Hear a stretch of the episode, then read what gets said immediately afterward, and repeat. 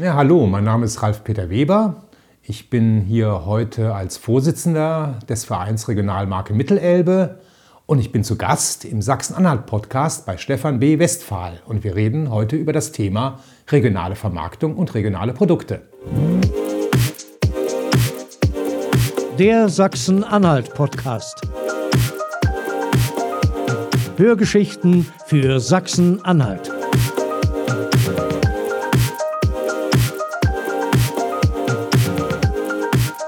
Hast du den Leuten jetzt deinen Doktortitel verschwiegen? Den nenne ich nie. Okay.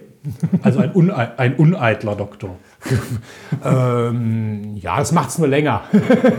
worüber, hast, worüber hast du eigentlich promoviert? Äh, über Landwirtschaft. Okay. Also hier, hier im Biosphärenreservat über die Grünlandnutzung. Hm. So, ne? Also ich lege nur auf den, auf den Doktor Wert, wenn andere auf den Doktor Wert legen.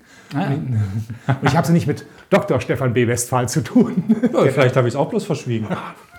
Noch nicht. Nein, nein. Äh, da wir uns eine Weile kennen, duzen wir uns jetzt auch einfach weiter, weil wir haben uns darauf geeinigt, es wäre für beide blöd, äh, jetzt einfach auf Sie umzuschwenken und spätestens nach der Hälfte hätten wir das ja vergessen. Gerne. Aber du hast gerade schon gesagt, so die Grünlandnutzung, das spielt ja auch bei der Regionalmarke eine große Rolle. Ne? Also was heißt jetzt eigentlich Regionalmarke Mittelelbe? Was ist da alles drin? Ja, die Regionalmarke Mittelelbe ist ein Verein, der vor ja, jetzt inzwischen elf Jahren gegründet wurde. Damals als Initiative des Kreisbauernverbandes Anhalt. Und damals war ich auch in der Funktion des Geschäftsführers des Kreisbauernverbandes, beziehungsweise nein, Geschäftsführer wurde ich später. Ich war damals Leadermanager gewesen, also für die regionale Entwicklung zuständig. Und das war ein regionales Projekt des Bauernverbandes. Und äh, Ziel dieser Regionalmarke ist es, ein Netzwerk zu pflegen, aufzubauen von einerseits regionalen Produzenten, Landwirten, Touristikern, aber auch Gastronomie und Hotels. Also das heißt, alles, was ich dort finde, hat auch irgendwo einen regionalen Ursprung. Absolut, das ist äh, unsere, sag ich mal, unsere Kernmarke. Äh, die Produkte, die bei uns oder die Produzenten, die Unternehmer, die Mitglied sind, wirtschaften in der Region. Und die Region ist, muss man vielleicht sagen, der Landkreis Anhalt-Bitterfeld, der Landkreis Wittenberg und die Stadt Dessau-Rosslau. Das ist die regionale Abgrenzung. Und äh, eine, sag ich mal, Kernvorgabe äh, ist natürlich, dass die Unternehmen oder die Verbände aus der Region kommen müssen. Habe ich das jetzt richtig verstanden? Wenn ich also, sagen wir mal, in der Region arbeite und hier was veredle, sage ich mal so eine Kaffeerösterei, mhm. Dann kann ich bei euch nicht Mitglied werden, weil ich das nicht in der Region anbaue? Ähm, doch, doch. Okay, äh, sorry. Also die können Mitglied werden, das, das ist richtig. Also da ist die Regionalmarke offen. Wenn es aber darum geht, die Produkte auszeichnen zu lassen, äh, dann muss der Rohstoff aus der Region kommen.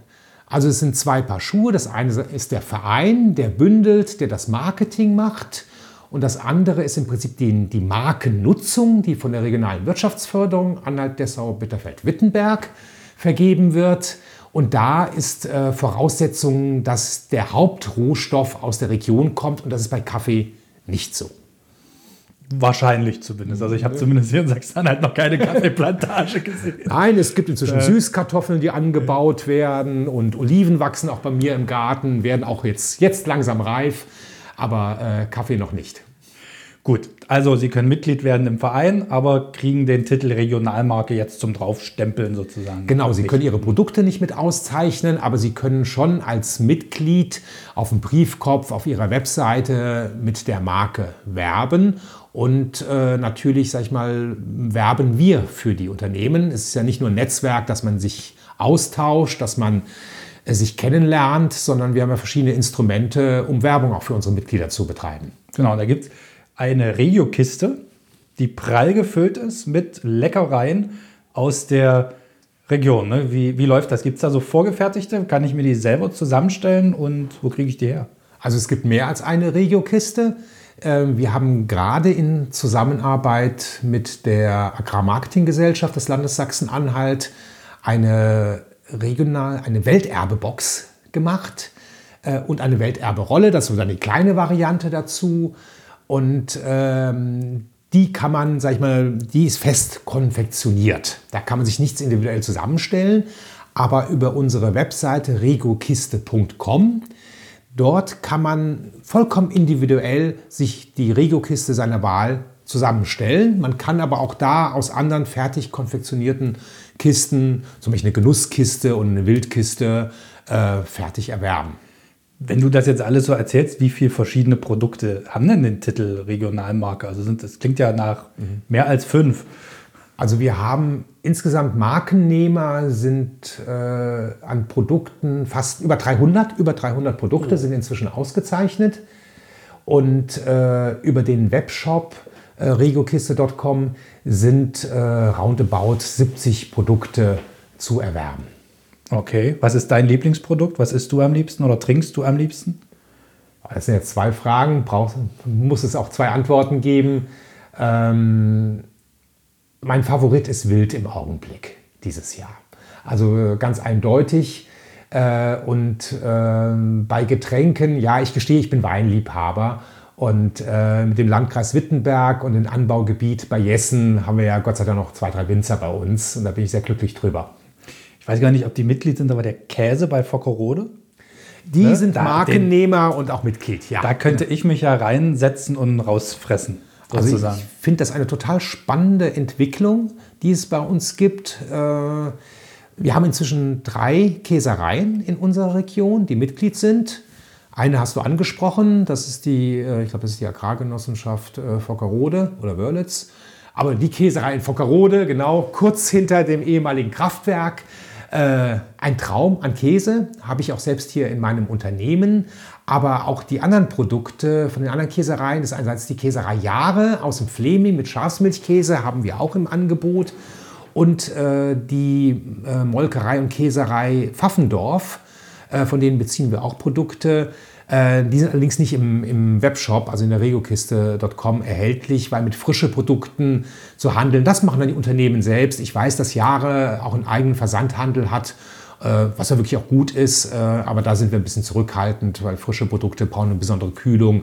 Und wir haben in der Regel haltbare Produkte, mit Ausnahme von Wildprodukten, also Schinken, äh, Salami, Leberwurst haben wir mit drin, aber der Rest ist haltbar. Hm. Du hast gerade gesagt, in deinem Unternehmen, jetzt wollen wir natürlich auch aufklären, du hast ein Hotel in Dessau, das Hotel Sieben Säulen, hast du nachgezählt? Sind sieben? Die klassische Frage von Gästen in Dessau, äh, warum sind es denn sieben Säulen? Weil es sind wirklich acht, das ist richtig. Ähm, ich glaube, die meisten wissen, äh, was der Grund ist. Aus manchen Blickwinkeln sieht man nur sieben Säulen. Und so hat der Volksmund irgendwann mal aus den acht Säulen sieben gemacht. Und mein, mein Hotel ist quasi um die Ecke gegenüber den Meisterhäusern, heißt Hotel Sieben Säulen. Habe ich seit acht Jahren.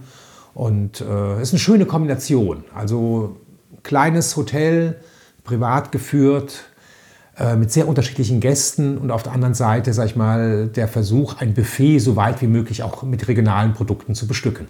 Hm. Vielleicht hat aber derjenige, der die Säulen gezählt hat, einfach in Mathe eine 6 gehabt. Das kann. das, die Dessau können richtig zählen.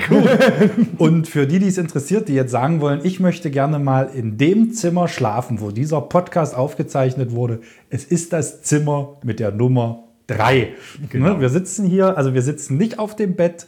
Der Ralf Peter sitzt auf der kleinen Couch, die ab und zu mal knarkst, falls man das hört.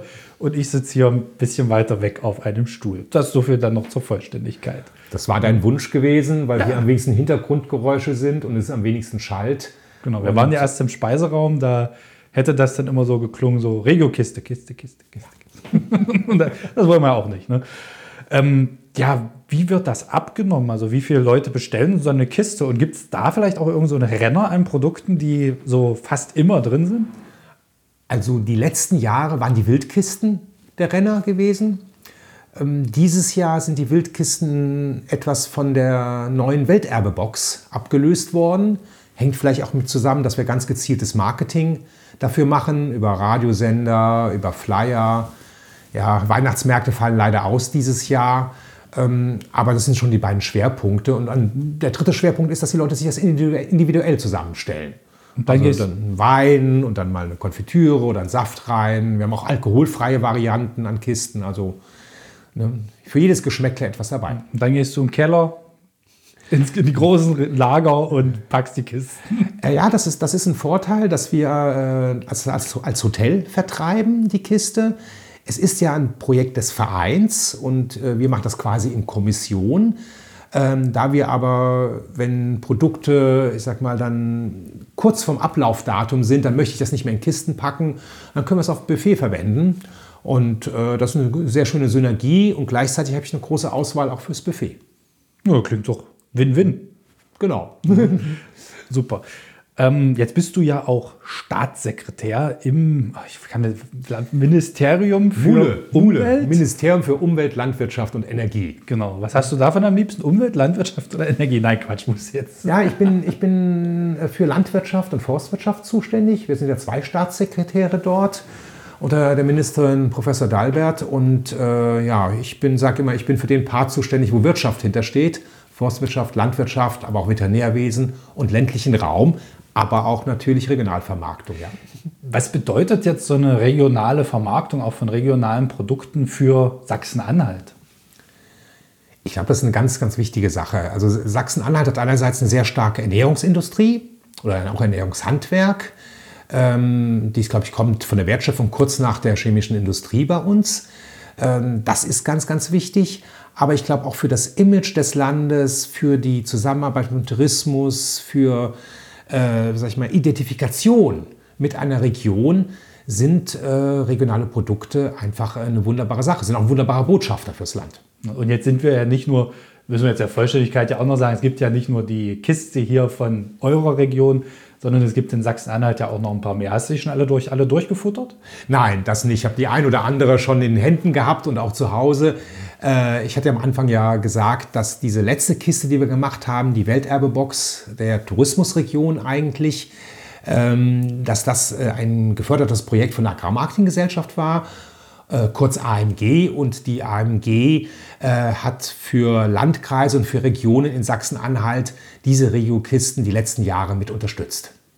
Okay, also ruhig mal dort auch, ich glaube, auf der Seite sieht man dann auch, wo es überall welche gibt bei der AMG. Die haben das bestimmt irgendwo. Oder? Genau, die AMG hat eine neue Webseite äh, seit kurzem, die Marktplatz Sachsen-Anhalt heißt. Einfach mal bei Google Marktplatz Sachsen-Anhalt eingeben, bevor ich jetzt hier falsche Punkt- und Komma-Angaben mache.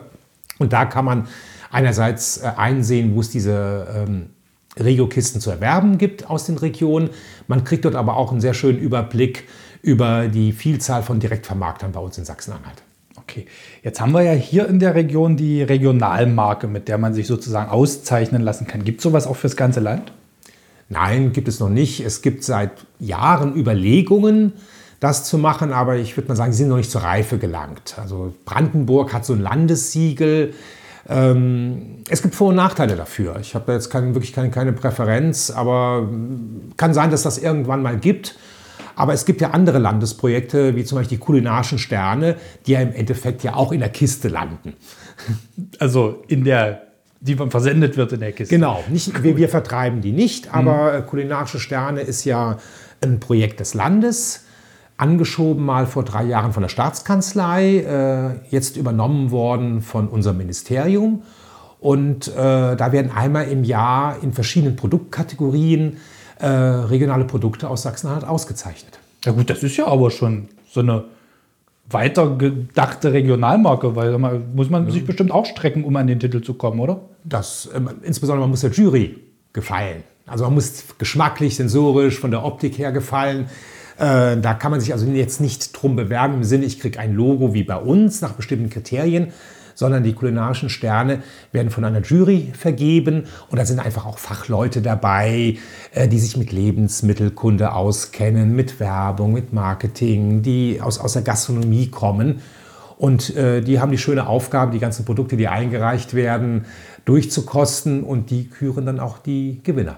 Okay, hast du da ein paar auf Lager, vielleicht auch hier bei dir mit auf dem Buffet, die da schon mal äh, den kulinarischen Stern bekommen haben? Also wir haben, ich muss kurz überlegen, jetzt im letzten Jahr, beziehungsweise dieses Jahr, haben drei Mitglieder der Regionalmarke einen kulinarischen Stern bekommen. Das war einerseits die Schafsmilchkäserei Jahre.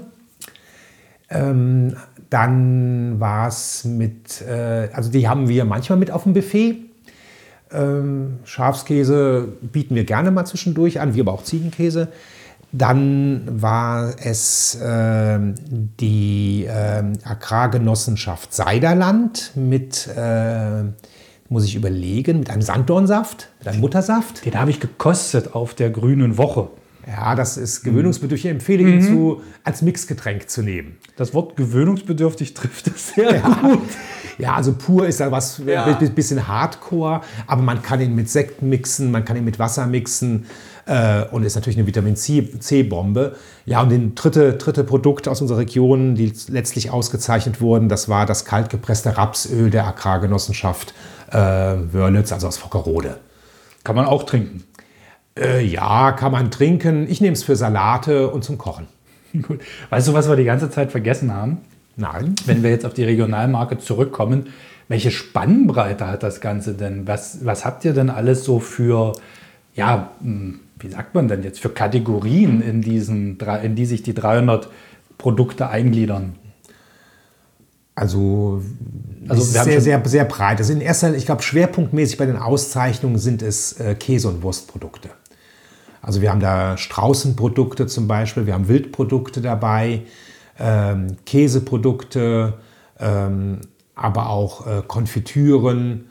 Also das ist eine sehr, sehr breite Spannbreite. In, bei der Regio-Kiste ist es noch ein bisschen breiter, ist aber ein bisschen auch geschuldet, dass nicht viele Unternehmen, also nicht so viele Unternehmen ihre Produkte kennzeichnen lassen, sondern mehr, sage ich mal, eher Mitglied werden und, und das Netzwerk äh, in Anspruch nehmen.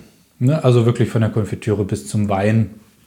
Alles dabei, Alles. Saft, äh, Öle. Na, Essig haben wir im Augenblick nicht mehr. Ähm, muss, muss ein bisschen überlegen. Tee ist dabei, ähm, Chutneys, ähm, Aufstriche in verschiedene ähm, Varianten. Milch, bestimmt sowas in die Richtung. Äh, ja, nicht ausgezeichnet. Äh, hier äh, Käserei äh, Pfaffendorf äh, hat Milch. Sehr interessant, Milch wie so vor 40 Jahren, wie man sie kannte, nicht homogenisiert. Also eine Milch, die sich oben noch absetzt mit dem Fettrand. Äh, die haben wir auch bei uns im Hotel.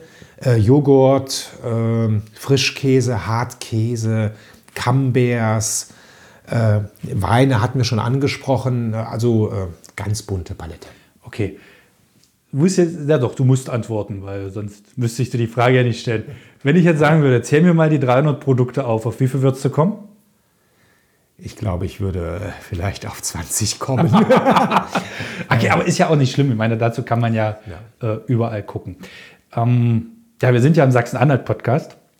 Und Sachsen-Anhalt läuft ja aktuell unter dem Motto modern denken. Was heißt denn für dich modern denken?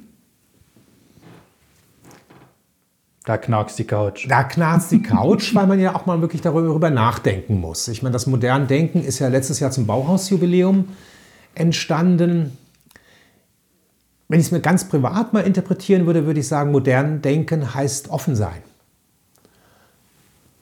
Neuem aufgeschlossen, trotzdem das Traditionelle nicht verachten.